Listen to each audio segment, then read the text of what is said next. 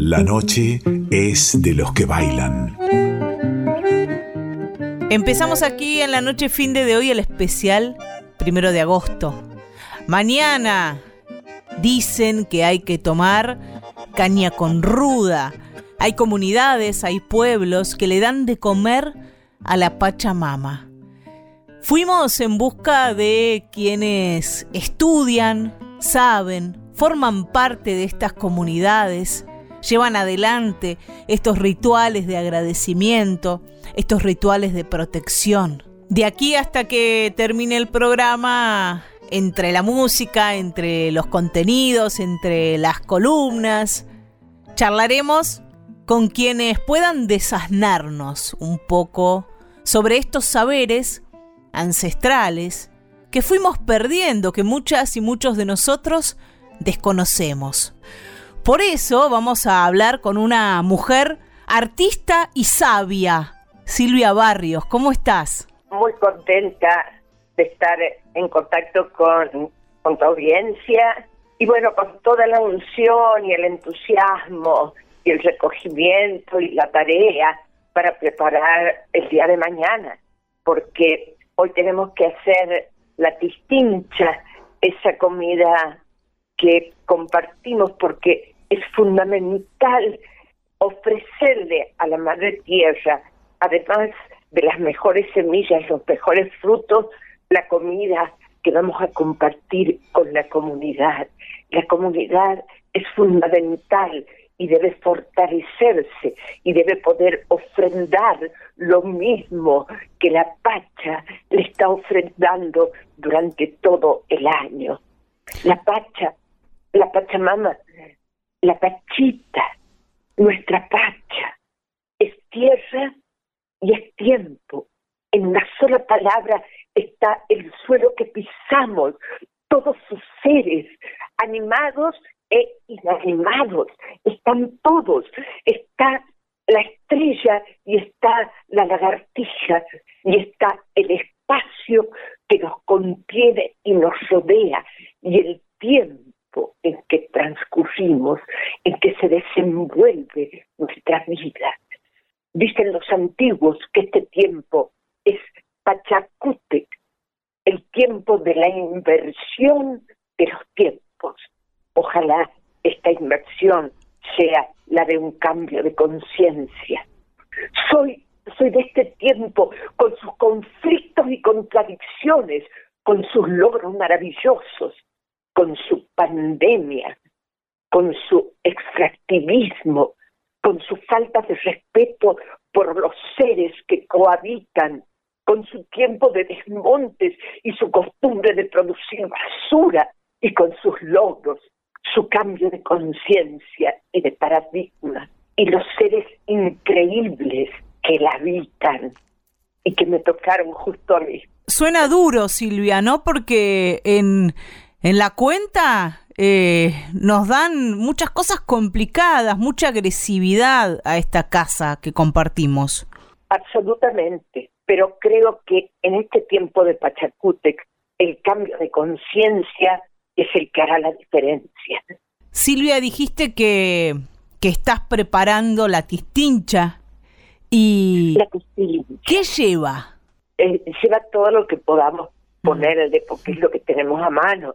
Suele llevar cordero, suele llevar una carne y la papa y el maíz, que son nuestros vegetales, nuestros frutos fundamentales, los de América, ¿no es cierto? Pero podemos ponerle batata, podemos ponerle tomate, podemos ponerle cebolla. Es una especie de, de caldo guisoso, un guiso caldeado, ¿no? Que tiene la fundamental función de compartir con la comunidad eso que hemos ofrendado a la Madre Tierra. Y después tempranito mañana, la gente suele ir cuando tiene cerquita un ojito de agua y entonces hacer un pozo para corpachar.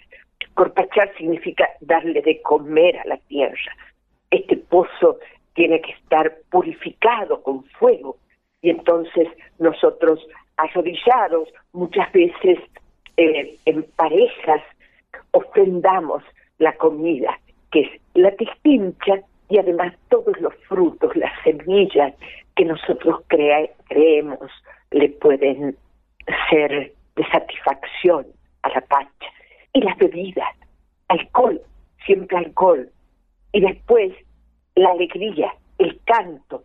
Sabemos rodear con serpentina y con papel picado el pozo, porque para nosotros eso significa la alegría que nos retrotrae también al tiempo del carnaval. Después nos sentamos nosotros a comer, bailamos y cantamos y sentimos que esa comunidad y esa conciencia es la que inaugurará un nuevo ciclo agrario.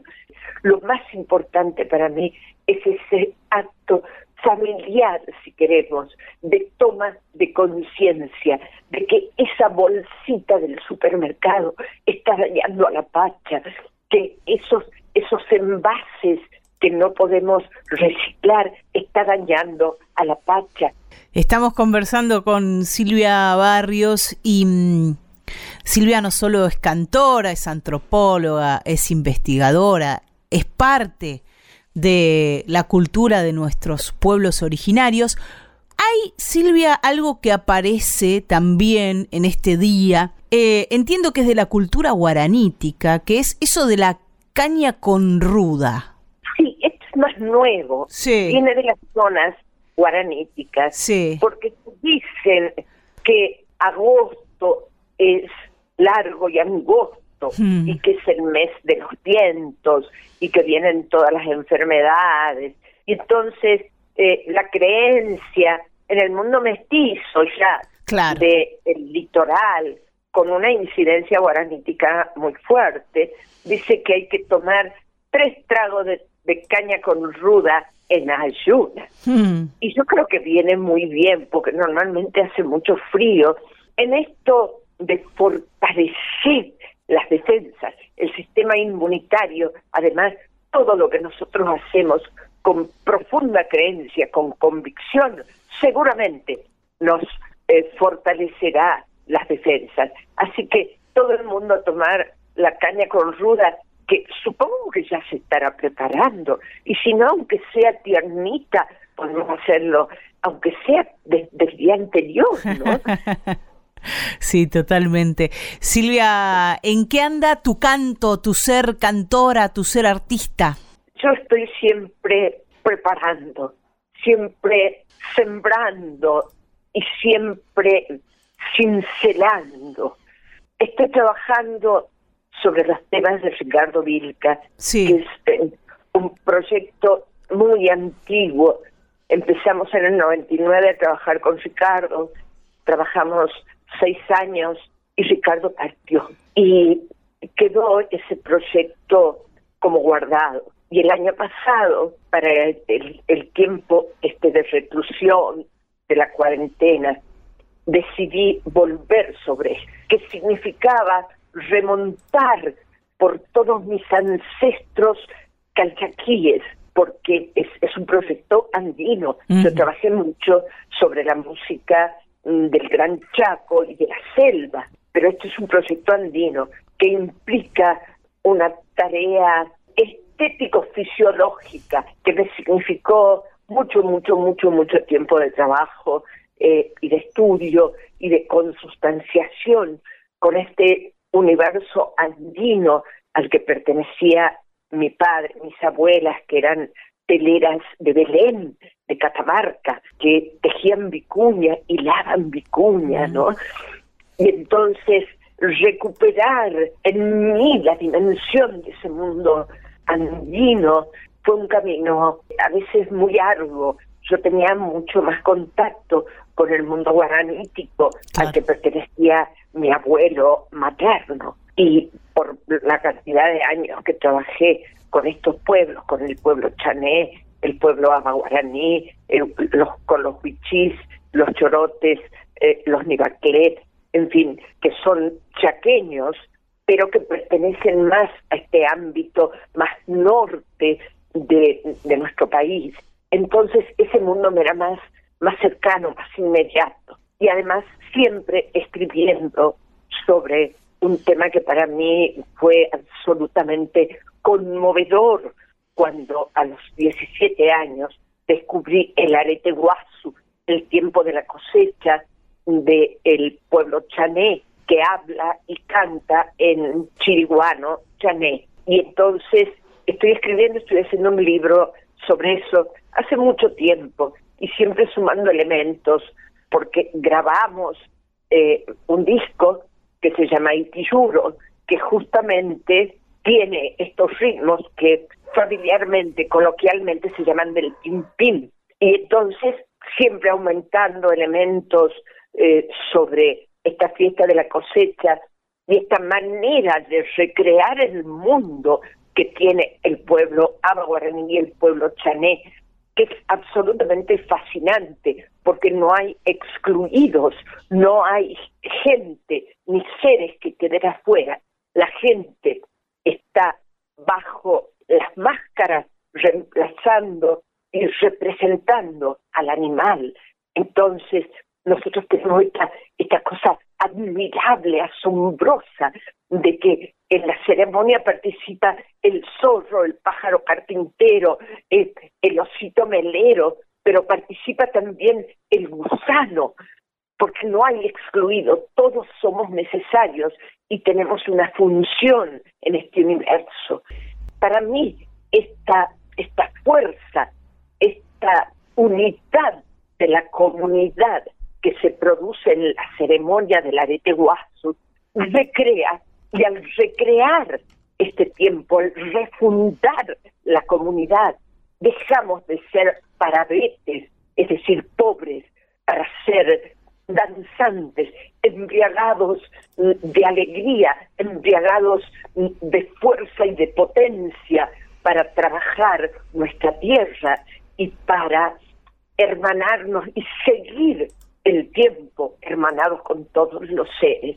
Por eso, no sé si es que eh, fue o va este canto a nuestra tierra del pueblo guaraní, que dice, yo soy el rico cántaro, yo siempre les daré comida, pero no se olviden que son mis hijos, hermanos de todos los animales, de todas las plantas, también hijos de los antepasados. ¿Eso es parte de Yo Soy la Tierra, Silvia? Eso es parte, eso es lo que dice Yo Soy la Tierra.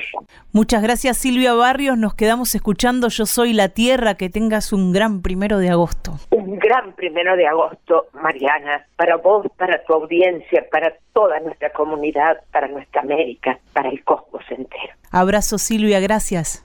Gracias.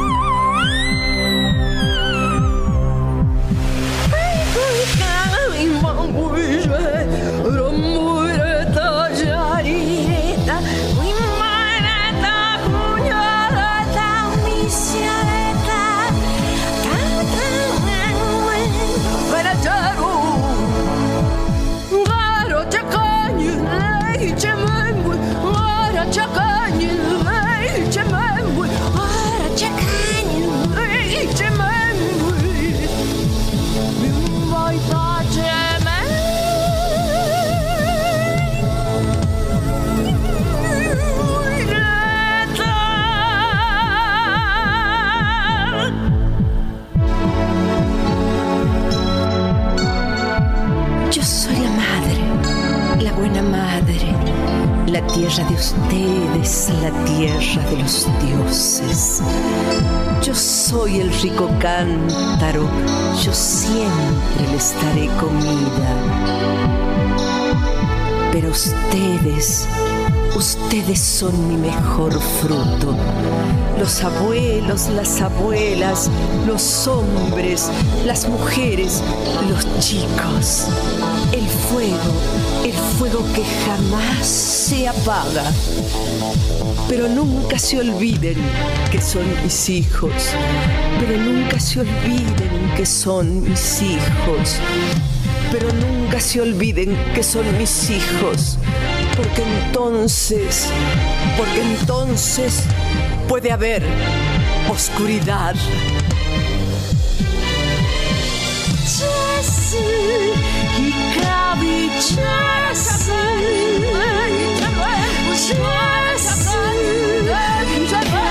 i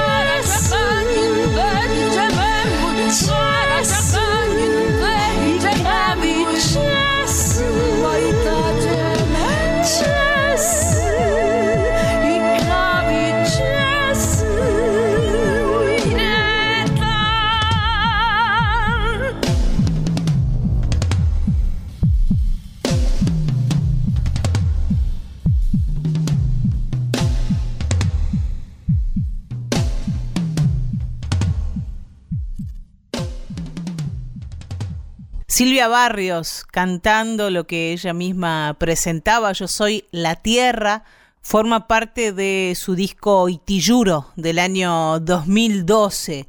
Seguimos tirando del hilo para ver qué más hay en esta madeja del primero de agosto. Nos vamos a ir para la quebrada de Humahuaca para encontrarnos ahí con este sonido. Escucha.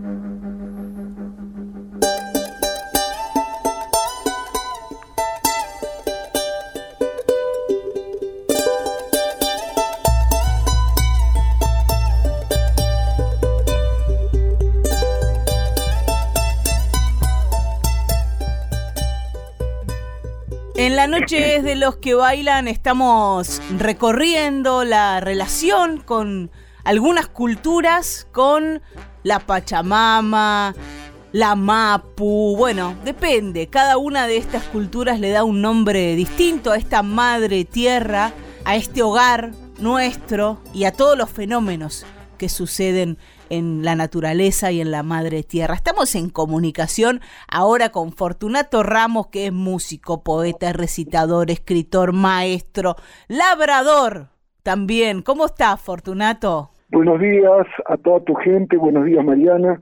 Para mí realmente un gusto conversar con toda la gente que de vez en cuando se acuerda un poquito de lo que estamos haciendo acá en la quebrada, de algunos lugares que por ahí conoce y especialmente también le hablo al oyente que ya conoce la quebrada y los que no conocen para que lo hagan. Pregunto, mañana, primero de agosto, ¿qué es lo que sucede ahí donde vos vivís? Mañana es el día tal vez más sagrado en la vida del lugareño. Digo sagrado porque lo conozco desde pequeño. Ya tengo los 70 años arriba y me acuerdo de esos remolinos y me acuerdo de la Pacheta. La Pacheta es en la casa donde mora la Pachamama y ahí precisamente en la Pacheta del cerro o tal vez en la Pacheta del corral de ovejas o quizá en la Pacheta propia de la casa porque la Pacheta es un montoncito de piedra. Ujú. Y ahí, al pie, el primero de agosto, es decir, mañana, se sauma, se abre el agujero, la boca de la Pachamama. Esa ceremonia nos espera para preparando luego una comida especial que se llama tic-tincha, comida de la Pachamama. Y eso se vuelca en ese agujerito en, en señal de dar de comer a la Santa Tierra. se le da de comer a la tierra, se le hace una ofrenda, porque también la tierra se prepara para la siembra, se prepara para seguir trabajando, para dar riquezas, ¿no? Exactamente, más importante en agosto, como es eh, exclusiva, exclusivo el día de la Pachamama, ese día todo eh, el lugareño ha preparado esa comida. Ahora, en cada ceremonia durante el año, sea el comienzo de la siembra, sea el señalar, el marcar las ovejas, o, marcar los taurinos, o bien iniciar cualquier trabajo de construcción, hacerse una casita, siempre está presente la Pachamama. Siempre antes de comenzar, iniciar una, tarea o una siembra simplemente, se abre un pequeño agujerito y se deja ahí la ofrenda a la tierra y se inflora la Pachamama en señal de comienzo y agradecer a la tierra por haber proporcionado al lugareño ese bien. ¿Sabes, Fortunato, de, de qué me acordé mientras te escuchaba? De ese ritual de tu amigo Jaime Torres, de darle unas gotitas de vino de beber a la tierra donde estuviera. Así es, amigo oyente, así es, Mariana. Todos estamos incluidos en agradecer a la tierra. No somos extraterrestres, somos de la tierra. Y hay muchos que ya, sin vivir en la quebrada, ya aprendieron que hay que darle la primera gotita a la tierra. Por eso me acordaba de Jaime, ¿no? Porque se lo vimos hacer en un montón de lugares, vos se lo habrás visto hacer también en todos lados. Sí, en todos lados. Porque ahí precisamente también están los abuelos volviéndose tierra. Y usted que está escuchando, algún tiempo va a necesitar la gotita que tomaba cuando estaba sobre la tierra. O tal vez comer un picantito. Ese es el homenaje a la tierra y a los que vamos a hacer después, porque la tierra nos recoge. Fortunato, y esta ceremonia del primero de agosto de darle de, de comer a la tierra, de corpacharla, ¿Cómo se hace en, en las casas, en las comunidades? ¿Qué es lo más usual? ¿Dónde sucede? Lo más usual es en la casa. Yo la conocí en la casa de familia, donde solamente estaba el papá, la mamá, los abuelos y nosotros que en ese tiempo éramos nietos. Y ahí se hacía esa ceremonia. Se fue ampliando. La ceremonia que conocí era solamente el primero de agosto. Es decir, que el primero de agosto todos en su casa daban de comer su pachamama, o en su corral de ovejas, o en su rastrojo, donde acostumbren hacerlo. El, el lugar lo definía la misma familia. Por eso en tiempos de cuarentena y el año pasado, la gente volvió a hacer, a hacer así. Y yo me acuerdo que ya había progresado todo eh, esta este sentido de Pachamama, tomado en las instituciones, de pronto daban de comer en la policía, daban de comer en la escuela, daban de comer. Claro, estaría en la proyección, se hizo colectiva, pero esto realmente yo lo vi, al menos yo lo pude ver que era netamente familiar. En las casas. en las casas y el primero de agosto.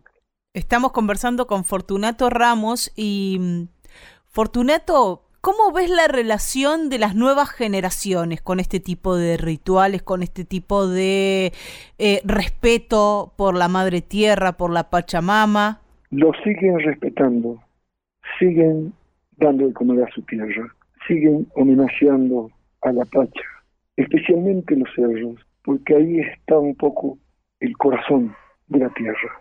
Y me acuerdo, para dar vuelta un cerro, el hombre no va por la cima, no va por la punta del cerro, busca la parte más baja y más estirada, más explanada, para dar vuelta ese cordón montañoso. Y en ese camino, para dar vuelta en la parte más alta que logra, está la Pacheta, donde está la Pachamama. Porque ahí se ve bailar al viento. De entre medio del viento, alguna vez he visto un tropel de guanacos un tropel de vicuña. La vicuña camina como volando. La vicuña estira las patas delanteras y estira, y estira las patas traseras y se lanza al aire, como planeando.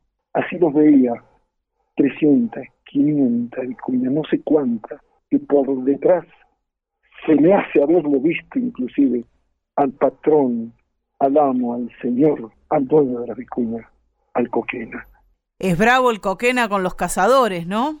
Es bravísimo el coquena con los cazadores.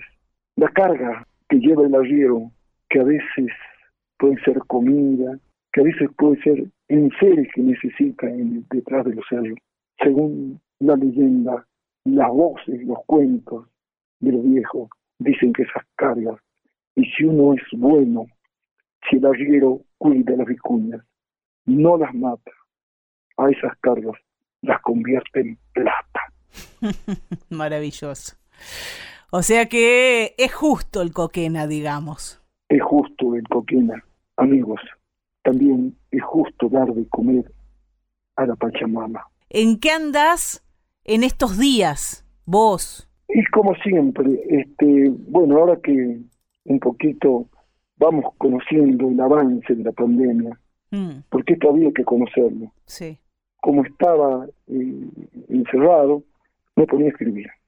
Escribir, que es un don, Mm, un don que me dio la Pachamama. Y sigo escribiendo, que tal vez después lo pueda publicar, porque hay cosas que me fueron tocando durante el año, especialmente los servidores públicos, tanto médicos, los de la sanidad especialmente, sí. pero desde un punto de vista rural, yo he tenido, por ejemplo, una enfermera que trabajaba en Miyuyop, una escuela cerca de Iruya, Sí. llegaba en forma directa desde Iturbe, una localidad que está casi a 30 o 40 kilómetros, y se iba caminando cargada sus vacunas, cargada los remedios, llegaba a mi, a mi y me decía, yo voy a estar de ronda, maestro, así que voy a salir todos los días a los puestos. Y el puesto está aislado totalmente, casi en la cima de los cerros, donde llevan sus cabritas para pastar y viven ahí. Y ahí también está aislado el abuelo, o bien la pareja de abuelo, o bien algún nietito, alguna mm, descendiente de ellos, cuidando las ovejas. Y hasta ahí se iba caminando para darles la vacuna. Ando buscando un enfermo Mm. que no se queja de nada, escondido entre los cerros o en la ventosa quebrada.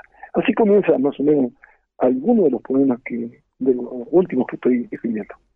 Fortunato, esperamos entonces que los puedas publicar, así podemos leerlos, podemos compartirlos. Te agradecemos muchísimo por esta comunicación y que mañana tengas un muy buen primero de agosto. Bueno, eh, yo te agradezco a vos, Mariana, mis saludos a Marcelo Simón, que conoce bien, bien esta zona, Mm, y que tal vez con el Jaime Torres muchas veces sí.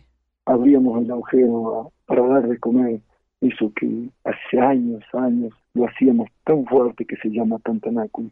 Mis saludos a todos los amigos oyentes que por ahí hemos compartido y de rodillas muchas veces nos vieron a los lugareños a echar la hojita de coca en el agujerito de la Pachamama rezando un Padre Nuestro. Un gran abrazo, Fortunato. Gracias.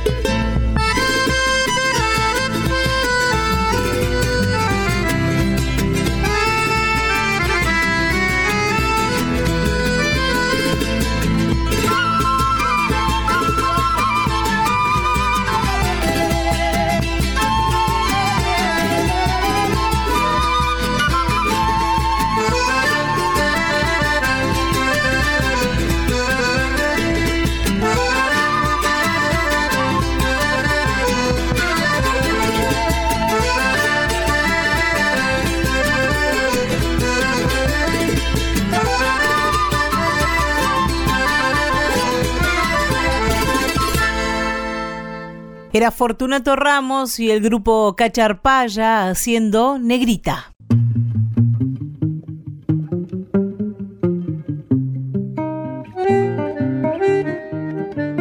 La noche es de los que bailan.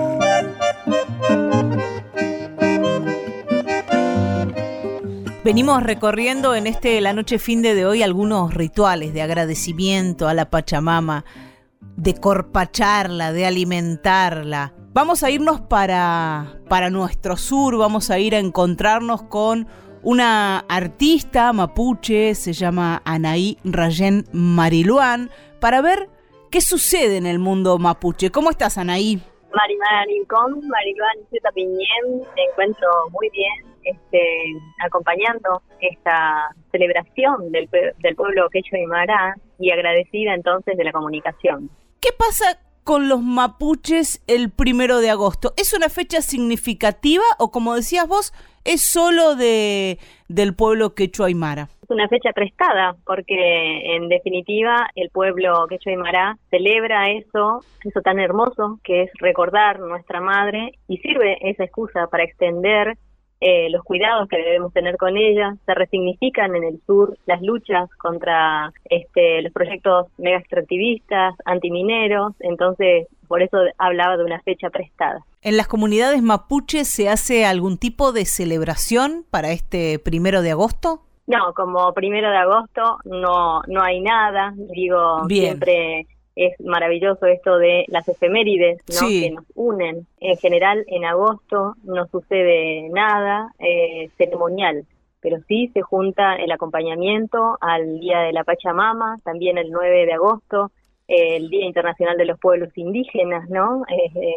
decretado por la Asamblea General de las Naciones Unidas y el 11 de agosto es el reconocimiento de los derechos indígenas en la Constitución argentina, ¿no? Entonces es agosto un, un mes de fechas prestadas, pero de acompañamiento y de encuentro. Y vamos ahora a, a la relación del pueblo mapuche con, con la tierra, con la mapu sería en este caso, estoy diciendo bien. Sí, nosotros hablamos de la ñuque mapu, ¿no? De la madre tierra y del cuidado que hay que hacer sobre la moñén, que es sobre todas las formas de vida, contarle a la gente que cariñosamente presta oído a estas palabras, que el pueblo mapuche considera que todos los que vivimos en el territorio tenemos la misma importancia, ¿no? Entonces, es lo mismo una persona que una piedra, que un animal, en ese estado de horizontalidad y de respeto por la vida es en donde se hace un tránsito respetuoso, tranquilo y sobre todo tratando de dejar el menos rastro posible. ¿Y cómo a través de las leyendas, de eh, las historias que van de generación en generación, cómo se describe a esa Ñuque Mapu? das en el clavo, yo soy cantora, soy el cantufe, me nutro de, digamos, de las memorias orales para hacer canto y la tierra tiene un, significado doloroso en relación a lo que ha sucedido con nuestro territorio, ¿no? Recordemos que en la expansión y en de los estados argentinos y chilenos nosotros perdimos soberanía por sobre la tierra, entonces es la tierra el lugar que fundamenta todo, ¿no?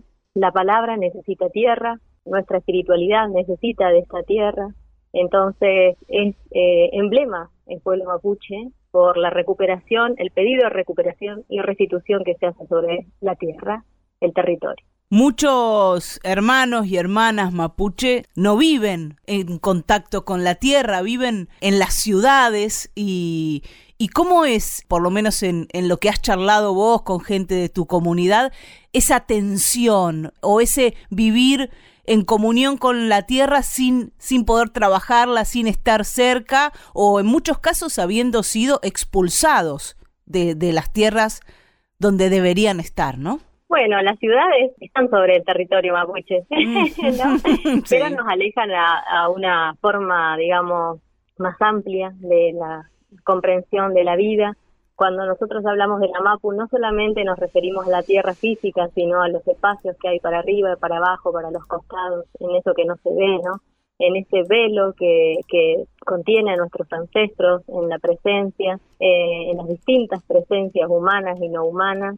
Y, y eh, como tal, como decías, muchos eh, de nosotros fuimos confinados a las ciudades por el arrebato de nuestros territorios, ¿no? Eso no significa que uno haya perdido la identidad, sino que persigue ese estado de memoria permanente. Yo creo que eh, Mapuche hay en todos los sentidos y lo habrá en el futuro, ¿no? Soy una creyente de los procesos de revitalización y de resurgimiento. Entonces, digamos, no es un conflicto para el mapuche que entiende por qué ha devenido en estas nuevas formas de vida.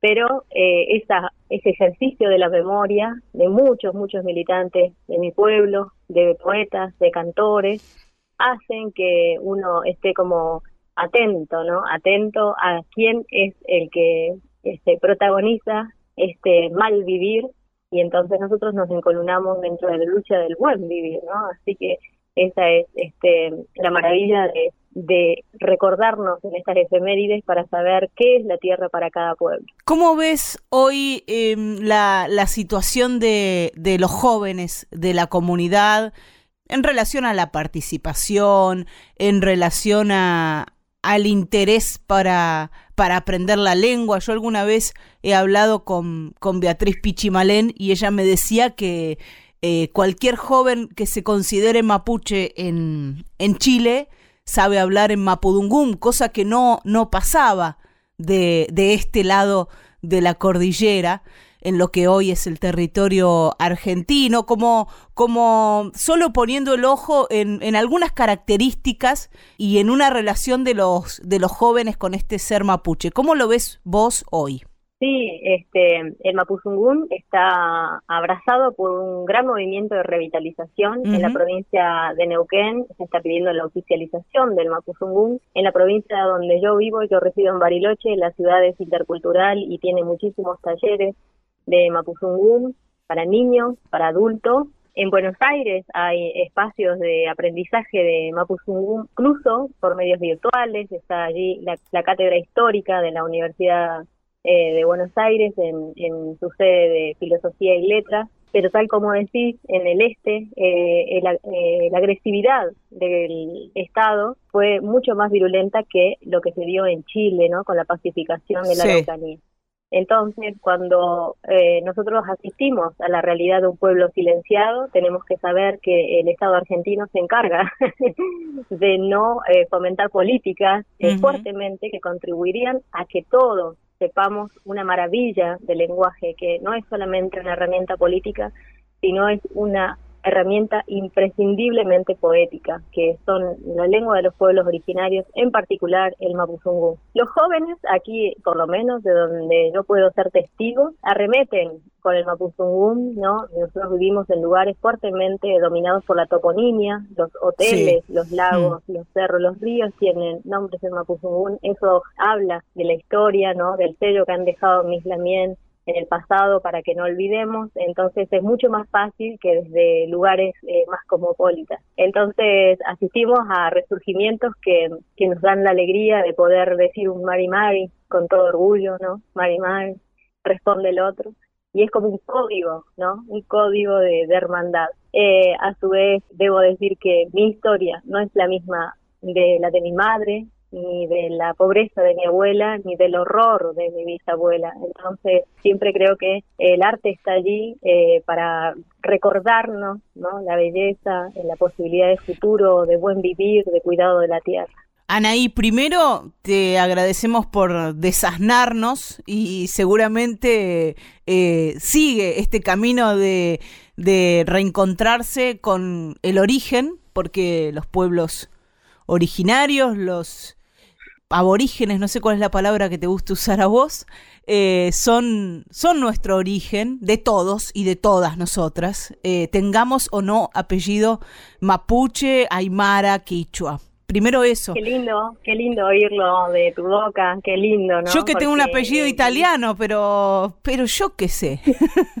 pero estás viviendo en un territorio que es eh, profundamente y, y, futuramente indígena, ¿no? Se le dice indígena, pueblo originario, sí. aborígenes, nativos, indios, ¿Mm? de forma cariñosa, sí. porque esto no es la India pero nosotros sabemos que, que estamos que estamos ¿no? que estamos que estamos en un abrazo profundo eh, con la memoria y también sabemos que hay muchísimos saberes que tienen para aportar a una forma de vida neoliberal que no contribuye a la felicidad de nadie Entonces, los pueblos originarios somos indispensables, somos el futuro, no somos el pasado.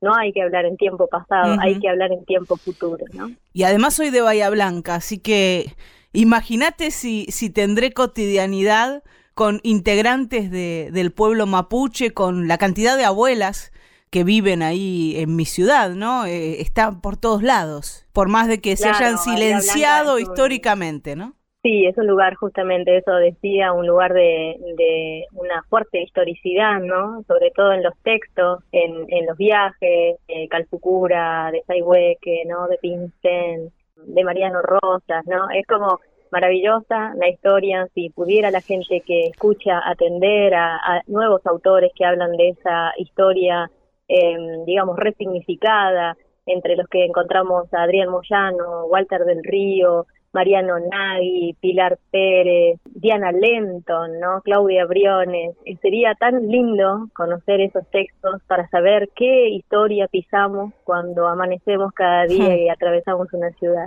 Mirá toda la data que tiró Anaí Rayén Mariluán y hace poquito, mira, con los nombres que tirabas, ¿no? Eh, vi en, en Cinear esa película Los Cuatro Loncos. Es durísima, ¿no? Lo que pasó con, con estos cuatro caciques, con estos cuatro jefes, con estos cuatro loncos. Lo que hizo la, el Estado argentino en nombre de la ciencia, con los dueños originales, digamos, de estas tierras, como, como si fuese, no sé, menos que un animal, ¿no? Tal como decís, eh, formó parte de un proyecto que se enmarcó en un paradigma de época cientificista que, que recolectaba lo que consideraba que iba a morir, ¿no? Le salió mal el proyecto. Le salió mal porque aquí estamos cantando, como bien nombrabas, Beatriz Pitimalén, Luisa Calcumil, Liliana Ancalao, Viviana Gilet, ¿no? En mis cantos, encolumnados detrás de estas hermanas, de estas Lamien. En Sí, el- la historia eh, habla de un genocidio que aún no ha sido reconocido, pero que presto a la memoria de quienes militamos acerca de un buen vivir, de un reconocimiento de las tierras y para qué fueron arrebatadas, ¿no? Los paisajes que hoy disfrutamos están alambrados, entonces esas lógicas se perpetúan y es tarea de los artistas, de los intelectuales, tratar de desalambrar las cabezas, ¿no? Eso es importante y entonces este yo agradezco este tipo de diálogos porque no son usuales. Muchas, muchas gracias, ¿no? Al hablar de los territorios que pisamos, no estamos hablando de ciudades específicamente, sino de antiguos caminos de nuestros loncos. Anaí, y vos nombrabas ahí a tus hermanas en el canto y son mujeres. ¿Qué hay con el canto y la mujer en el pueblo mapuche, en la cultura mapuche? Sí, nombraba este, gran cantidad de, de hermanas ¿no? Que llevamos el canto en la palabra. Todas podés eh, encontrarlas en internet hoy, ¿no? Con estas Sí. vías de comunicación. Y hay algo en el pueblo mapuche que es valioso también para la vida, que es que el género muchas veces no importa, ¿no? En el mapuzungún Sí. el género muchas veces no importa tampoco. Entonces hay un, un respeto por, por el género, pero sí los cantos o las formas más delicadas de ese otro gran decir que no es la palabra hablada, sino la cantada, muchas veces reciben en los seres con energías femeninas, ¿no? Entonces, por eso te nombraba a, muchas a muchas mujeres que llevamos eh, además el arma del cultrum cuando nos expresamos. El cultrum que eh, vamos a contarle a la audiencia es ese tambor circular, redondo, que mm, toca el pueblo mapuche, ¿no? La mujer, en este caso. En este caso, sí, Sí. sí, en general sí, pero Bien. eh, atendiendo a- al, al, al eco del pasado, ¿no? En donde en diversos textos históricos incluso encontramos a muchos eh, lamientes, sean hombres o mujeres, Sí. expresándose por medio del cultrum, también este, seguramente serán de futuro, ¿no? Esta, estas participaciones. Asistimos a un mundo en donde consideramos que eh, el género o la división que hacemos genera mucho sufrimiento, entonces prestar atención a qué han eh, qué roles han cumplido los Sí. hermanos con distintos instrumentos, con distintos roles eh, ceremoniales, ayudaría a, a dejar de pensar en hombre, mujer o, o no o para la expresión del canto, sino que sea un espíritu el que se expresa. Anaí, te agradezco por, por la paciencia, porque a veces yo mm, imagino que, que debe ser eh, un poco eh, molesto para algunos y algunas eh, integrantes de, del pueblo mapuche tener que explicar lo obvio y tener que explicarnos como si nosotros fuésemos, no sé, suecos, por ejemplo, ¿no? No, no, no es para nada este algo agradecer. En realidad nos tenemos que preguntar siempre quién, quién nos quitó esos Mm. saberes, ¿no? ¿Quién, Sí. quién hace que no se vea un hermano?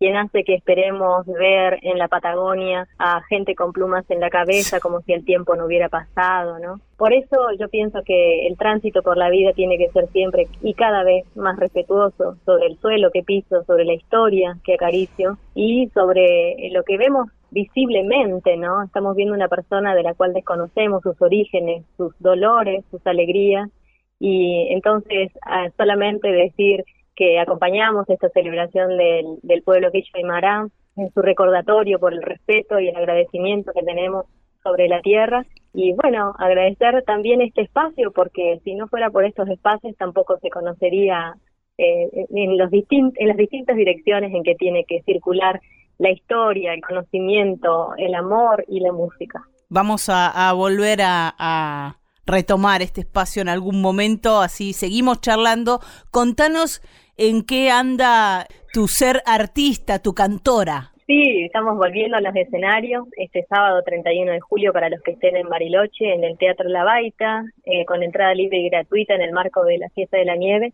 Estaré presentando temas de mis cuatro discos, Kishulelain, Namulepetain Purón, Manque Wenui y Fucha Quecheyen Somó. Y en esta ocasión también, para finalizar este concierto, me acompañará la Filarmónica de Río Negro, ¡Wow! que orquestó tres de mis cantos y así que será un ¡Qué final hermoso! eh, hermoso e intercultural, ¿no? Qué bueno, qué bueno que, que de a poco podamos ir volviendo a, a ver a nuestros artistas en vivo y que también ustedes puedan usar ese espacio de expresión, ¿no? Que, que estuvimos tan en la virtualidad todo este tiempo. Sí, las tecnologías avanzan a un paso en donde por ahí la cabeza no puede entenderlo, ¿no? Pero para los que estén acompañando esta conversación pueden encontrar mi música buscando a Anaí Rayel Mariluán en, en, en cualquier tipo de red, ¿no? Está en todas. Ahí estamos. Y ahora nos quedamos escuchando tu música. Muchas gracias, Anaí. Chaltumay, eh, Kume, eh, Antón. Un gran abrazo.